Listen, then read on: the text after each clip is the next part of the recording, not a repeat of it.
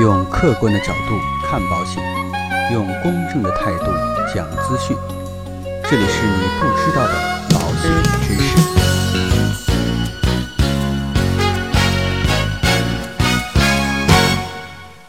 个税起征点从三千五啊调整到五千，我们工薪阶层买房子啊是更容易了呢，还是更难了呢？那目前呢，我国实行的是个人所得税分类税制，也就是啊，将每个人的收入分为工资薪金所得、劳务报酬所得、稿酬所得、利息啊、股息还有红利所得、财产租赁所得、资产转让所得等十一个项目，分别来征税。那现在呢，个税的起征点啊是三千五百块钱。那起征点呢，也是从这个一九八零年啊八百块钱以后，经历了三次的调整，分别是呢二零一六年调整到一千六，二零零八年呢调整到两千，二零一一年调整到目前的三千五。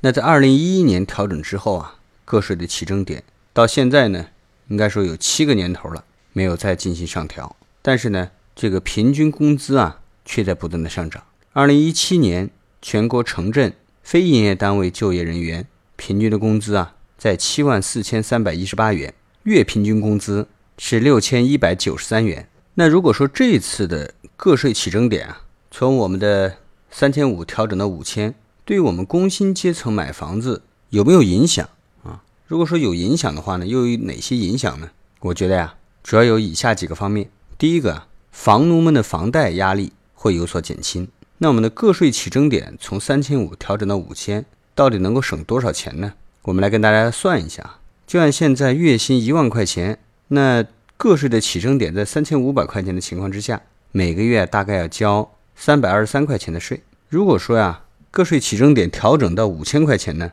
在现行的税率情况之下，每个月缴纳的这个税款就降到了一百七十三元。也就是说啊，每个月的收入会增加一百五十块钱。那另外呢，这个草案啊，还首次增加了住房贷款利息和住房租金等相关的附加扣除，优化调整税率的结构。也就是说啊，你还可以在这个扣除上面再把刚才说的这些内容减去了以后再纳税。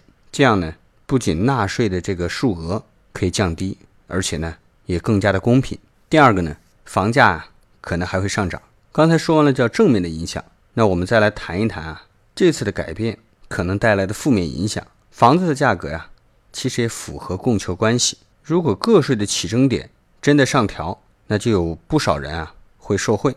那这样一来呢，大家的口袋里面的闲钱也会变多，就有不少人就开始思考，是不是要把这些多出来的钱花在买房这件事情上呢？所以啊，房屋的需求量就会变大，而这个供应量又不会有太大的变化。所以经过一段时间的调整啊。这个房屋的价格还有上涨的可能性，所以啊，分析了上面的两点之后啊，我觉得呀，对于刚需的人群，如果说已经有看中的房子，那该下手的时候啊，就不要做太多的犹豫了。毕竟呢，就算是个税起征点真的上调了，买房的压力啊，依然不一定会降低。好的，今天的节目呢，到这里告一段落，让我们下期再见。